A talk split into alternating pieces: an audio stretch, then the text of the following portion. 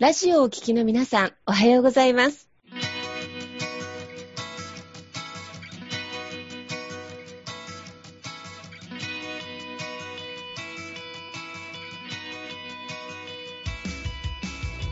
FM 那覇より毎週日曜日9時30分からお届けしております坂本典彦のラジオ経営塾が今日も始まりましたこの番組は20年間で1万人の起業家、経営者を指導してきた坂本典彦先生があなたの経営に役立つヒントや最新の情報をお届けする番組です。坂本典彦のラジオ経営塾。今日も最後までお楽しみください。今日も始まりました。坂本典彦のラジオ経営塾。パーソナリティは中田民子と根葉智美がご一緒させていただきます。えー、では坂本先生、根葉さん今日もよろしくお願いいたしまはい、よろしくお願いします。お願いします。す。はい、えー今日もですね、前回に引き続き、えー、マダミスタ、えー株式会社代表取締役でいらっしゃいます。えー、金子義久さん、そして弥生さんをお迎えしております。えー、前回もね、いろいろお伺いさせていただきましたが、今日は夫婦で経営するメリット、強みということで、思い存分お伺いしたいと思います。よろしくお願いいたします。よろしくお願いします。はい。で、今日もね、あの、まあ、パートナーシップ、経営とパートナーシップっていうところでお話ね、いただきたいと思うんですけれども、で、まあ、これ聞かれてる方でも、まあ、個人事業の方とかね、経営者の方でも、えっと、例えば奥さんを自分の会社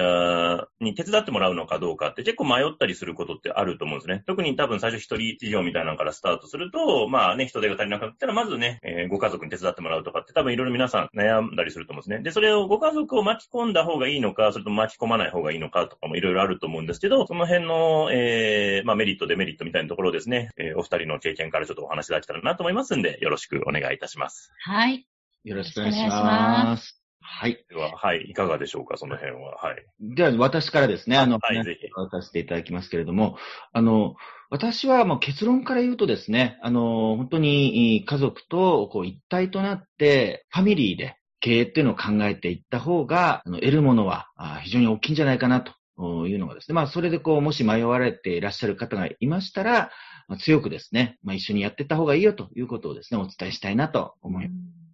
うん。とえっとね、お二人は実際ね、お二人で今されてらっしゃると思うんですけど、あの、やってみてどういうところがやっぱメリットとして良かったところとかってありますか？はい。えっと、まず、すごく当たり前のことのようかもしれませんが、あの、夫婦で一緒に過ごす時間が、まあ、とても、あの、長くなるということなんですね。あの、ですから、裏を返すと、あの、夫婦関係が良くないと、あの、逆にこれ、地獄の時間ということになりますので、あの、まず前提としては、夫婦関係がいいっていうのが、あの、大前提にはなると思うんですけどね。あの、そうすると、本当にこう、まあ、愛する家族と一緒にいる時間が、まあ、とてもこう、たくさん得られるということになりますので、あの、非常にいいと思いますうね。んううんん。はい。あの、私はですね、やっぱり家族、特に夫が共同の代表なので、うん。とこう、なんて言うんですか。言い訳が効かないというか、逃げ道がないので、うん。前に進むしか、もう道がないっていう良さがある。やっぱ企業とかビジネスって、まあ、ある意味、いくらでもその自分でやりようがあるというか、甘くもできるし、楽もできるけれども、一番身近にいるパートナーにやろうと言ってること、まあできてない時にはやっぱり、やっぱね、それも共同責任なわけだから、うん。言い訳が効かないというか、自分をこう前に進める力になっているなというふうに思いますし、あと人間的に成長するなって実感があります。やっぱりここでぶつかり合うけれども、まあ、ある意味言い訳が本当聞かず、夫がやってる、起こってる事柄は私の責任でもあるので、うん。ある意味その人間的にも磨いていかないと、ずっと喧嘩してることになってしまいますから、ある意味すごくここでこう、まあ磨いているという、そんなようなメリットもあるかなって思います。そうですね、はい夫婦なので、本当にいい面だけを見せてるわけじゃなく、まあ、本当に、えーいろんな面をですね、あの、自分の嫌な面とか、あの、ダメな面とかですね、うんうんそういう面もこう全部知ってる相手ですから、えそういう意味では本当にこう距離感ゼロで、あのーもう正直なフィードバックがもらえるっっていう点はね、あの、これはなかなか価値があるんじゃないかなというふうに思います。確かに、うんそうだね。はい。あの、素晴らしいコーチがはい。いるようなもんですね。はいはい。最も的確で、うん最もビシッと言うべきこと言ってくれるコーチが、あの、一番身近にいるような、うんそんなことだと思います。うんうんいやーでもそこすごい大事ですよね。やっぱり自分でね、あの、まあ、起業したり、まあ、経営したりしてると、なかなかね、あの、本音でやっぱり言ってくれる人っていなくなってきますから、うんやっぱね、そういうのがね、ご夫婦でやってるとね、あの、まあ、良くも悪くもっていう部分もあるかもしれないんですけど、やっぱ本音でね、なんかいろいろアドバイスしてもらえるっていうのは本当に心強いなと思うんですけども、はい。そもそも、え、お二人は最初からその、もう二人で会社を立ち上げていくっていうのを、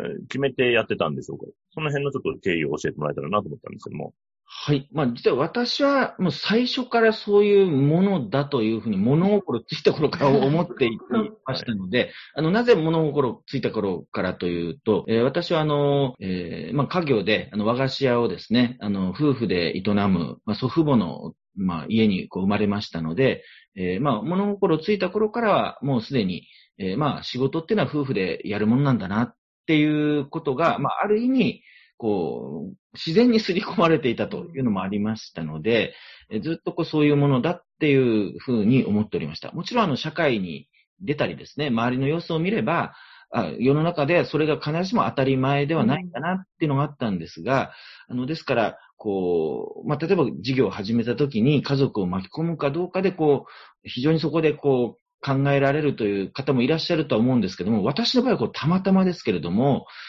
そそこをこう悩んだり考えたりっていうプロセスがなく、まあ、そういうものだっていうふうにこうずっと思っていたあところがあありました。ただ、あの、妻の弥生の方はですね、あの、育った家庭が私と全く、あの、違いますので、まあ、むしろそういう思い込みは、あの、全然なかったのかなと思うんですよね。はい。うんあの、全然なくてですね。まあはい、喧嘩が激しい時期とか、はい。別に一緒にやる必要ないじゃないとかね、そういうですよね。あったんですけど、うんうんまあ、とにかく吉久が、いやいやもう絶対二人でやるしか道はないって、ここのコミットがすごくて、えーはい。それはもう、あもうそんなに言うなら、いじゃあやろうか、みたいな感じでもあり、あと自分の人生を振り返ると、その、あ、私ね、会社3社目で、今の会社はもう20年ぐらいお世話になってるんですが、最初の会社も実は偶然ですが、夫婦で経営されていて、うん。今の会社もやっぱり創業者一族って、あの、家族なんですね。すごいこう世界的なあの成長を遂げているんですけれども、なんていうのかな、こう信頼関係というか、経営方針にブレがないので、すごく競争の激しい業界なんですけれども、他の会社は例えば、あの、買収されてしまったり、事業戦略が途中で変わったりしているんですけれども、一貫してこうブレてない。ゆえに、そのままの経営で持ってる、ずっと成長し続けてるというところで、その、そういう経営体質の強さというところにも、もしかしたらつながるのかもしれないです。確かにね、意外とね、あの、家族経営ってね、なんか、あのね、なんか、まあニュースになってる時もあるんですけど、意外と統計取るとね、家族経営の会社の方がね、あの、営業利益率が良かったりとか、ね、あの、そういうデータもあったりとかして、やっぱりね、そのご夫婦でね、そうやってやるっていう。もうね、吉さんがね、そうやって最初からそういうコミットして、はい。ね、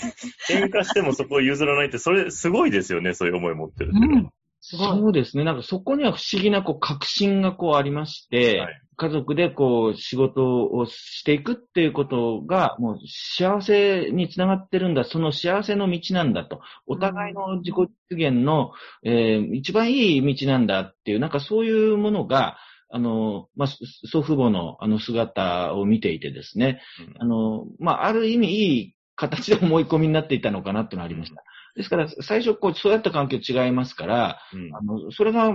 まあ、元で本当に喧嘩が絶えなかったっていう感じですね。私としてみれば一緒にやるのが当たり前なのに、どうしてやってくれないの？みたいなところがあって。ねえ、その辺のね、やっぱりね、なかなか一緒にやるってね、抵抗最初ね、あったかと思うんですけど、この辺はどこで、あの、弥生さん的には変わってきた感じなんですか？やってもいいなと思うようになった感じなんですうーん。ただ、一人で別々にやると言っても、かうん。このだけをコミットしてる吉久に対して、うん。いや、私は自分でやるからって言っってことは一緒にやらないよっていう宣言に近しいわけですよね。はい。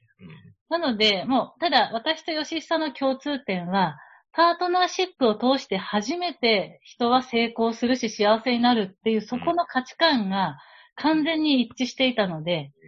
ここについての合意は、あの、うん結婚当初からあって、それはもう多分私たちが一生かかってもぶれない価値観なんですよね。うんここには合意があったので、まあ、結果的に仕事も一緒になる、やることになりましたが、要は、吉久と結婚するということは、ビジネスを一緒にやるということらしいと。うん なるほど。私がそうだなというふうに、あの、そこはこう、ちゃんと吉久がそう言うんだったら、じゃあやってみようっていうところに、私がこう降伏して、サレンダーして、じゃあ一緒やろうっていうふうになったっていう感じだと思います。うん。でもそこ、すごいですよね。なんか、で、やっぱりね、そういうお二人の横の関係とね、その、ね、あの、吉久さんがね、あの、おじいさんおばあさんをね、見てきて、やっぱそういうね、あの、まあ、和菓子屋さんでしたけども、まあ、自分のね、今の仕事でも同じように、そういうね、あの、ご夫婦っていうのを基本にしてね、授業されていくっていうのは、やっぱり、あのね、あの、その縦横十字の法則っていうのがあるんですけどね、まあ、縦がまあ両親、まあ親と子で横がまあ夫婦っていうのがあるんですけど、まあ本当そこに乗っ取ってるなっていうのをなんかすごくお聞きしてても思いますし、まあだからね、今お二人がそうやって、なんかすごくなんか生き生きされてらっしゃるっていうのは、なんかすごく感じるなと思いますね。う。うんん。ど、ニハさんいかがですか？なんかね、この辺のお話聞いてて。いやー、面白いなと思って。やっぱりなんかストレートにこう、さっき言ってたみたいに、お互いに本音で言い合えるとか、フィードバックできるとかって、やっぱその前提にさっき言ってたみたいに前に進むしかないからこそ余計なこと言ってる暇もないっていうのも一個あるのかなっていうふうに感じたのと、やっぱりでもそれを相手が受け入れてくれるっていうのが、やっぱ信頼関係が成り立ってるからこそ本音で言い合えるのかなっていうのをなんかこう見ていて感じました。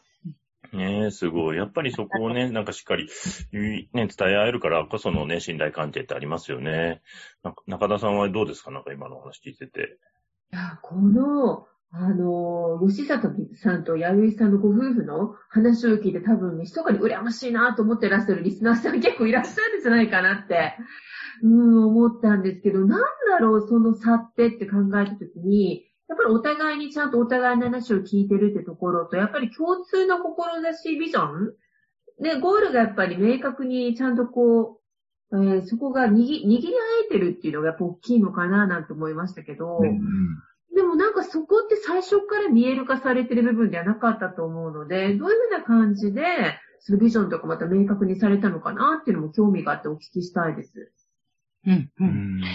そうですね。あの、話し合いもたくさんしましたが、もともと私たち一緒の学びをしていたということもあり、そこでこう、パートナーシップが大事だねっていうことについては、お互いに価値観が多分もう一緒そこに関して一緒だっていうことは分かって結婚していると思います。うんはい。なので、そベースはすごく、まあ、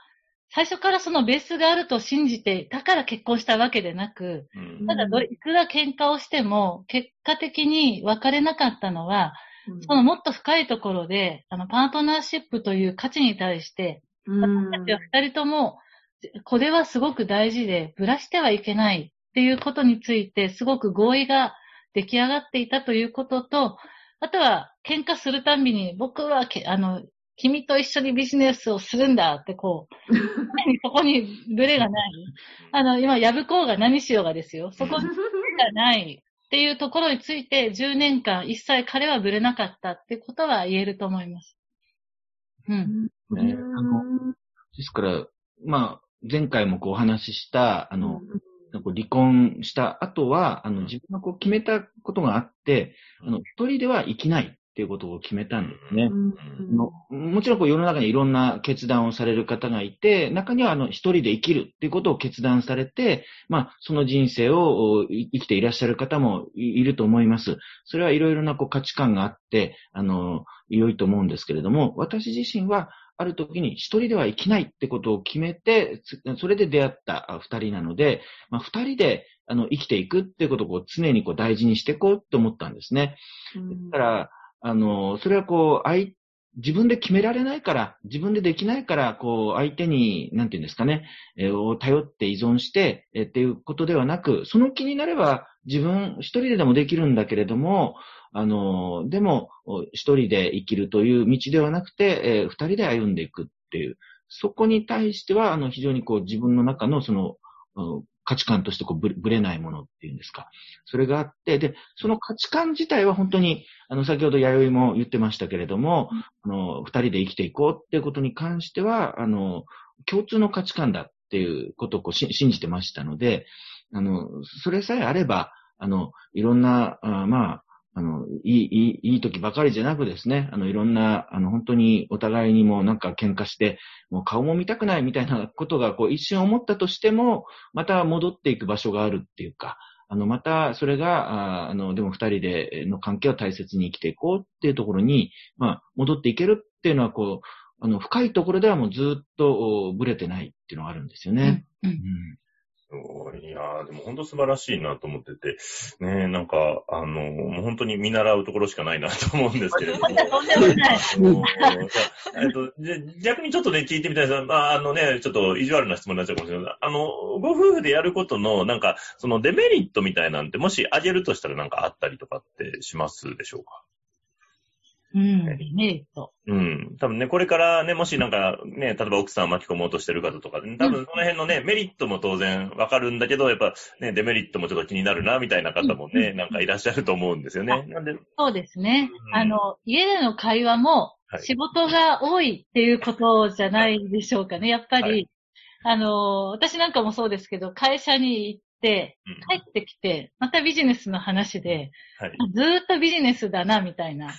感じなので、あの、それこそ、この前も夫に言って、旅行に行こうって言って、もう私ちょっと息詰まってきたよっていう話をしたんですが、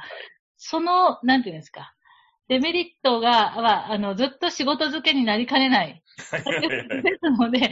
あの、それをクリアする、二人で共通で遊べることもちゃんと作るとか、そのバランスはやっぱり大事かもしれないと思います。うん、そうですね。うん。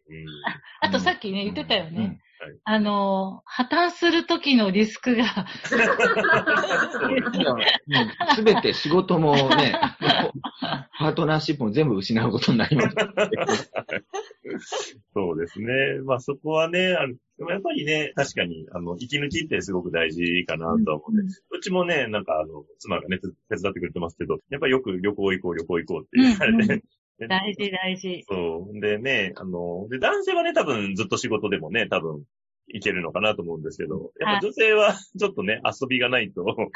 そうです。あと、やっぱり遊びがあって初めてインスピレーションとか、はい、あこういうのありだよねとか、そういう違う視点がやってくるので、はい、ずっと仕事だけしてるのは逆にどっかでこう詰まっちゃうと思うんですよね。はい、なので、その、なんですか、メリットの話になって、また戻っちゃうかもしれないけど、うん、この男性性と女性性のバランスというんですか、仕事をバリバリやるっていう時と、うん、ただこう緩んで受け取るのと、両方あることでやっぱりこう、コンスタントに落ちる時があまりなく、バランスよく成長し続けられるような気がします。はい。そうですね。うんなので、そのバランスを取っていこうっていう、あの、意図を持つことがとても大切で、まあ、デメリットとしてその意図がないと、本当にこう偏った、あの、仕事のスタイルになりかねないということですね。うん、本当にこのバランスが取れてくると、あの、まあ、時間のバランス、その仕事と、その、なんていうか遊びのバランスとかも取れてきますし、うん、両方、どっちの時間もお互いに共有できるので、うん、非常にお互いの関係も深まりますし、うん、とまたこれがこう、デメリットが転じてメリットになるんですが、あの、ギフ、あの、才能の交換っていうんですかね。あの、起きてくるんですよね。例えば、こう、弥生の方はどちらかというと P、PR とかですね、うん、そういうこう、ソーシャルコミュニケーションとかですね、そういった方が、あの、得意で、私はどちらかっていうと、こう、あの、人材育成とかそういう方が得意なんですけれども、それぞれの得意が、こう、統合されてくるっていうんですか。うんうんうん、ってみたら自分もかなり、あの、PR 的な視点で、こう、仕事ができるようになってきたりとか、っていうことがありましたので。そうですね。私は PR の講座を作ろうというビジョンが、なんか、急に具体化してきたりとか、それ本当にそうだね。そうそう。お互いの、こう、才能が、こう、混じり合ってくるっていうんです、うんうんそういうところがこう非常に面白くて、それがまたこう事業の発展につながったりとかしてくるなって感じてますね。うん、うんあでもそれすごい素晴らしいですよね。お互いのね、それぞれのやっぱり強みというか、ね、個性が、ね、それがまた混じり合って、ね、あの、それがね、あのなんだ、ビジネスっていうかね、仕事というね、新しい、まあ子供じゃないですけども、新しいものが生み出されてくるっていうのは、なんかそれはご夫婦ならではのなんか力というか。そうですね。あの、やっぱりこう、違う人同士が集まると共同創造って始まるじゃないですか。うんうんうん、これがすごい大好きで、なんかワクワクしませんか、夫婦もそうだけど、うんこうやって一人でやってると、一人ですけど、いろんな人とアイディアとかディスカッションすると、こう、化学反応が生まれるじゃないですか。あれがすごくワクワクしちゃうんですよね。うん、はい。なので、うん。ね、それ本当素敵ですよね、なんかね。えー、いかがですかね、ハさんね、今の話聞いてて。いやすごいなって思って、やっぱりなんかね、その得意なところをより伸ばしていくっていうのも、多分なんか、お互い尊重しているっていう大前提があって、で、より伸びていったところで、また新しいものが生まれていくって、なんか言葉で言うとすごい簡単に聞こえるけど、そこを築き上げてくるのって、やっぱなんか簡単なことではないなって、お互いがそれこそ本音で言い合える関係性を築いてきた信頼関係が、なんかこう、今聞いてるだけで、こうやって見えてくるっていうのが、なんか聞いてる私としてはすごい面白いなって思いました。うんね、やっぱり本当男女のね、そういうエネルギーが本当にいい形でね、混じり合ってくると、本当に新しいものっていうのが、新しい価値っていうのが生まれてくるなっていうのはね、今のお二人のお話聞いてもすごく思うなというところですね。はい。あの、本当にね、素晴らしいお話ありがとうございます。ありがとうございます。はい、うんでは、中田さん、はい、最後、まとめていただけたらなと思います。はい。いや、まだまだお話をお伺いしていたいんですけど、あの、お伺いしてたら、あの、研修や、まあ、講演でもご夫妻で、実際ご登壇されることも多いということをお伺いしてまして、で、あの、金子義久さん、やういさんにパートナーシップのご相談とかですね、きっとされたい、なされたいなってリスナーさんもいらっしゃると思うので、あの、ここで、はい、いいお知らせがあるということで少しご紹介いただいてもいいですか？はい。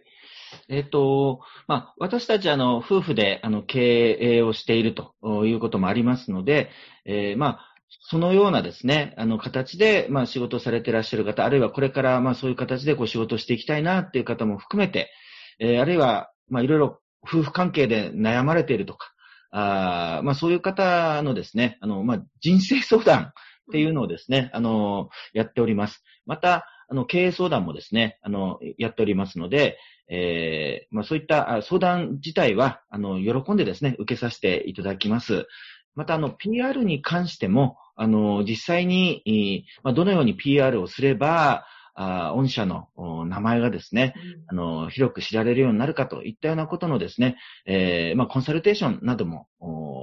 させていただいております。ですから、まあ、えー、夫婦関係の人生相談、あるいは経営相談、そして PR のコンサルティングと、まあ、こういったことですね、あの、もし、えー、何か話を聞いてみたいなという方がいらっしゃったら、あの、ぜひですね、あの、相談自体は無料で、えー、させていただいておりますので、あの、ぜひ、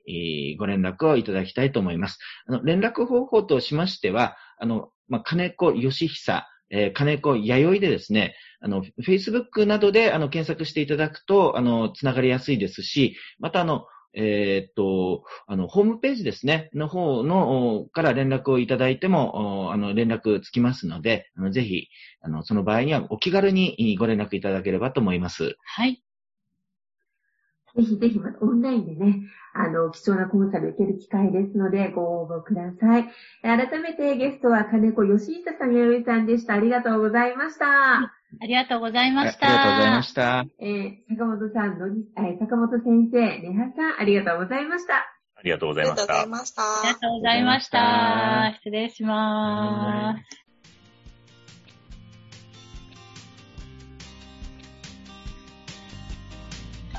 この番組では、企業や経営についてのご質問を募集しております。こんなことで悩んでいます。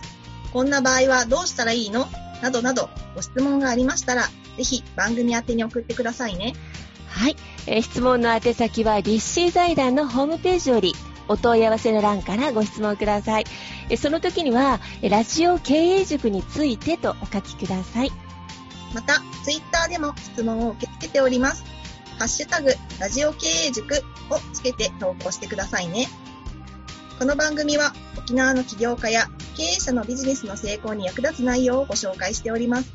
また来週、日曜日9時30分より、ラジオ経営塾でお会いしましょう。皆様楽しい日曜日をお過ごしください。